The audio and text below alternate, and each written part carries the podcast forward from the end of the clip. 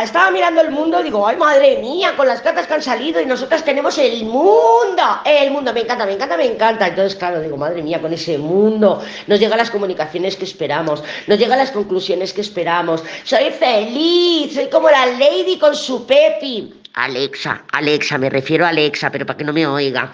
¿Vale? Entonces soy, soy tan feliz como la Lady con su Pepi. Pero claro, he sacado otra carta, he sacado la de Scorpio.